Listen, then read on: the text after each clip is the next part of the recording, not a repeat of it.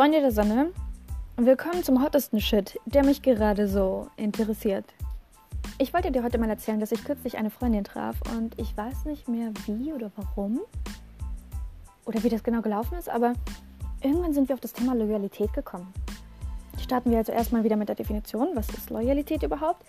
Loyalität ist eine Verhaltensweise gegenüber einer Organisation, einer Person oder dem Staat.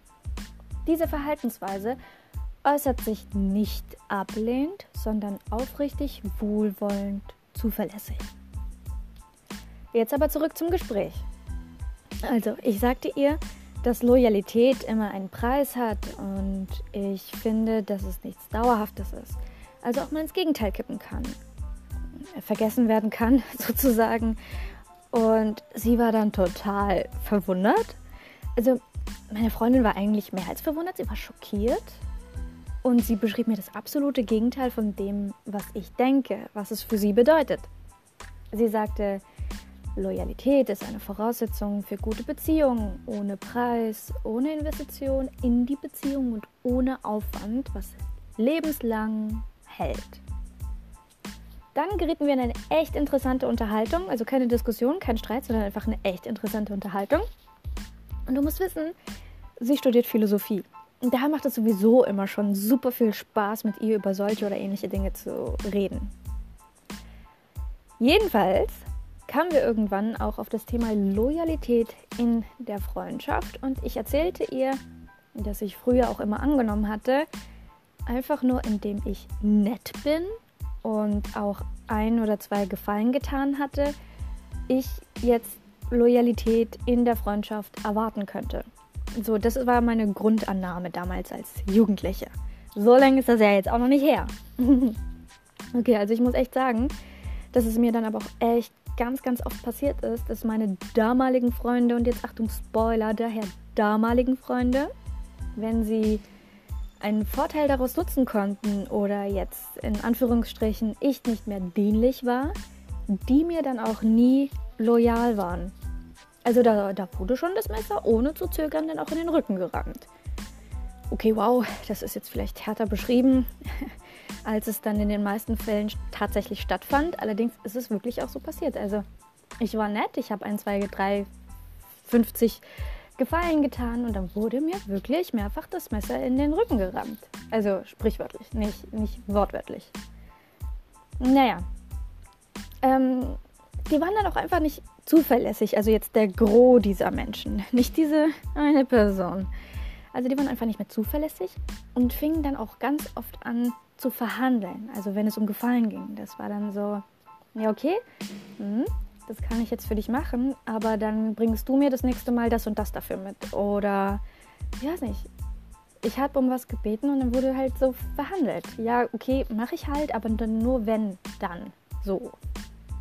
Das Interessante dabei war, dass ich ja bereits mit bereits erfüllten Gefallen schon in die Investition gegangen bin. Das heißt, äh, es ist, bedeutet jetzt nicht, dass quasi Schulden gemacht wurden und ich das jetzt äh, daher auch erwartet hätte, dass sie mir jetzt auch einen Gefallen schulden.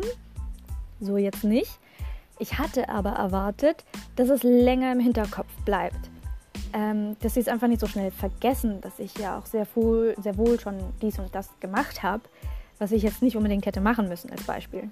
Ähm, jedenfalls wären mir vielleicht dann auch so seltsame Diskussionen erspart geblieben, von wegen, ich würde nichts in die Freundschaft investieren oder so. Ich glaube, ich hatte auch mal von dieser Freundschaft hier im Podcast erzählt, an die ich jetzt gerade speziell denke. Sie war bzw. ist noch beruflich Headhunterin und sie forderte es immer, dass wir jeden Nachmittag unter der Woche äh, telefonierten. Immer dann, wenn sie gerade heimfuhr von der Arbeit. Das, was sie anfänglich nicht wusste, war, dass ihre Feierabendzeit mit meiner Lernzeit kollidierte, in der ich einfach besonders konzentriert und effektiv arbeiten und lernen konnte. Also ich kann mich morgens sehr gut konzentrieren, nachmittags überhaupt nicht und am Abend meistens wieder. So, ähm, ich habe es damals dennoch oft gemacht, also mit ihr zu telefonieren, weil ich sie sehr wertschätzte und sie auch echt von etwas geplagt war, also sie ein großes Problem hatte, wovon sie anfänglich nicht so ganz reden wollte oder nicht so ganz reden konnte, aber es lag ihr so schwer. Ich weiß nicht, es war so eine Riesenlast, dass man merkte, es geht ihr einfach nicht gut. So. Sie forderte aber dann immer mehr Zeit und als ich dann hm, auch mal zwei Wochen nicht anrief oder mal nicht ranging, Du, da gab es aber äh, Diskussionen. Also alter Verwalter. Also echt krass. Dann habe ich mich mal daraufhin vier Wochen nicht gemeldet, weil ich dachte, da würde jetzt Gras drüber wachsen. Ha, ganz großer Fehler. Naja, also ich persönlich finde es jetzt wenig spektakulär und auch nicht schlimm, wenn sich Freunde einige Wochen oder Monate nicht melden. Aber für sie war das der absolute Horror. Als ich mich dann wieder meldete, nach besagten vier Wochen, und ich meine jetzt wirklich nur telefonisch, fragte ich, wie es ihr ging und wollte sie nach äh, Insider-Tipps dann auch fragen für meinen Bruder, der dann auch irgendwie so Interesse an der Headhunter-Szene hatte. Uh, zack, boom, bang. Hielt sie mir dann ein Plädoyer, wie scheiße sie es fand, dass ich A. immer nur an mich dachte und jetzt bestimmt nur wegen meinem Bruder anrief und B, ihr nicht loyal war, weil ich sonst keine vier Wochen gewartet hätte, bis ich wieder angerufen hätte. Und ich weiß noch, ich stand da mit dem Hörer am Kopf und dachte, also was jetzt? Ich denke nur an mich oder an meinen Bruder? oder wie oder was? Weil wenn ich ja nur an mich denke, frage ich ja nicht nach Tipps für meinen Bruder. Also weißt du, wie ich es meine? Naja, Dicht gefolgt von, ist das jetzt Ihr Ernst? Dicht gefolgt von, alle Alarmglocken gingen dann bei mir an, woraufhin ich auch entschied, dass ich nicht mehr ihre Freundin sein wollte. Und der Witz an der Sache war ja auch, dass ich sie noch darauf hinwies, dass laut unserem WhatsApp-Verlauf ich mich sehr wohl innerhalb dieser vier Wochen meldete. Ähm, sie kann ja da auch mal reinschauen. Ich habe nur einfach geschrieben und nicht telefoniert.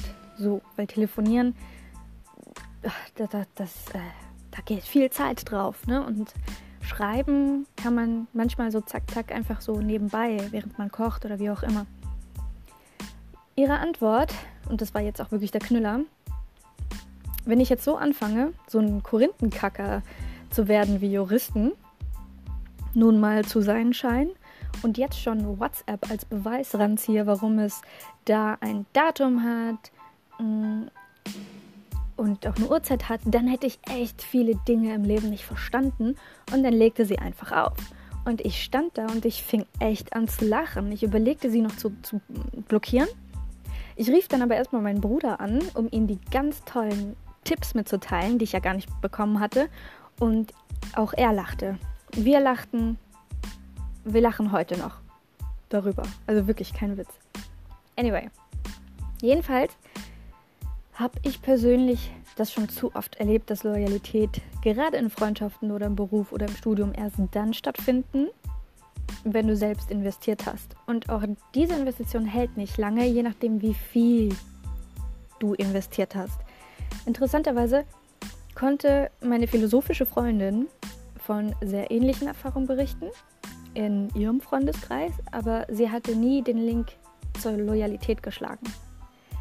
Die Situation, an der du das auch am schnellsten merkst, ist natürlich das Thema Geld. Also wenn du einem Kumpel Geld leist und dann selbst in eine Notsituation kommst und dein Kumpel dir zwar echt helfen will und schon auch das Gefühl hat, er möchte und muss dir helfen, weil er ja weiß oder sie wissen, dass es dir ja gerade wirklich schlecht geht und sie dir das sogar schulden aber dann doch nicht zuverlässig sind, also dir zwar sagen, ja, ja, ich gebe dir es oder ich gebe es dem raten oder wie auch immer, aber dann doch nicht zuverlässig sind, na dann Prost Mahlzeit.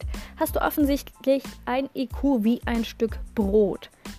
Wenn du immer noch denkst, dass es echt coole, treue und loyale Freunde werden, hm, dann lass dir dein Geld zurückgeben, schieß die ab, sonst würde ich echt die Achtung vor dir verlieren. Also, also, wirklich, das ist nicht cool. Also lass dir dein Geld zurückgeben und schieß die dann ab. Das ist auch genau das Thema, mit diesem ganzen Herzschmerzgequatsche. Nein, Mann, niemand hat dir dein Herz gebrochen. Dein Herz schlägt noch und ist genauso intakt wie vor zwei Wochen, als es noch alles so schön war. Das Einzige, was diese Person gemacht hat, ist, deine Erwartungen zu brechen. Ach, lassen wir das. Komm, anderes Thema. Okay, aber nochmal zum Abschluss, äh, bevor ich gleich mit einem neuen Thema starte, wo ich nicht weiß, ob sich da die Zeit jetzt noch lohnt. Jedenfalls, ich möchte dich darauf hinweisen, dass meine Aussagen bezüglich Loyalität nicht negativ gemeint sind. Vielleicht liegt es auch einfach in der Natur des Menschen. Ich habe keine Ahnung, ich bin ja auch keine Soziologin oder sowas, aber das heißt jetzt nicht, dass alle Menschen oder Freunde oder Kollegen blöd sind oder unloyal sind oder im Laufe der Zeit werden. Mm -mm, so meine ich das nicht. Ich will nur sagen, dass sie dir nur so lange wirklich loyal sind, wie du auch darin investierst. Loyalität hat seinen Preis. Mm, aber dann sind dir die Menschen auch loyal. Also weißt du, wie ich es meine? Das klingt jetzt bescheuert, vielleicht sogar psycho, aber ich meine das ehrlich positiv. Also hm, als Beispiel. Wenn du so viel Umsatz für deinen Chef generierst, dann ist das Mittel, um seine Loyalität für dich zu gewinnen, natürlich das Geld. Wenn der Chef jetzt also mal in Schwierigkeiten gerät, finanzieller Sicht, weil, weiß ich nicht, eine Maschine kaputt gegangen ist oder warum auch immer, dann hast du dir seine Loyalität quasi erkauft. Und du kannst dir fast sicher sein, dass er jemand anderen kündigen wird, aber nicht dich. Deswegen bist du ähm, aber noch lange nicht für alle Zeiten safe, also sicher, und kannst dich auf die faule Haut legen. Mm -mm. Nur weil du einmal 400.000 Euro umgesetzt hast. No, no, no, no, no. Nach dem Spiel ist vor dem Spiel. Das klang jetzt echt bescheuert, ne? Also nach dem Spiel ist vor dem Spiel. In einem Jahr ist dein Umsatz von vor einem Jahr wieder vergessen. Also musst du wieder investieren. Nach dem Spiel ist vor dem Spiel. So. Eigentlich sind das ganz simple Spielregeln. Wenn du die verstanden hast, hast du ein Ass im Ärmel. In diesem Sinne, glaube ich, höre ich jetzt mal auf. Also, mach's gut. Ciao, ciao, ciao.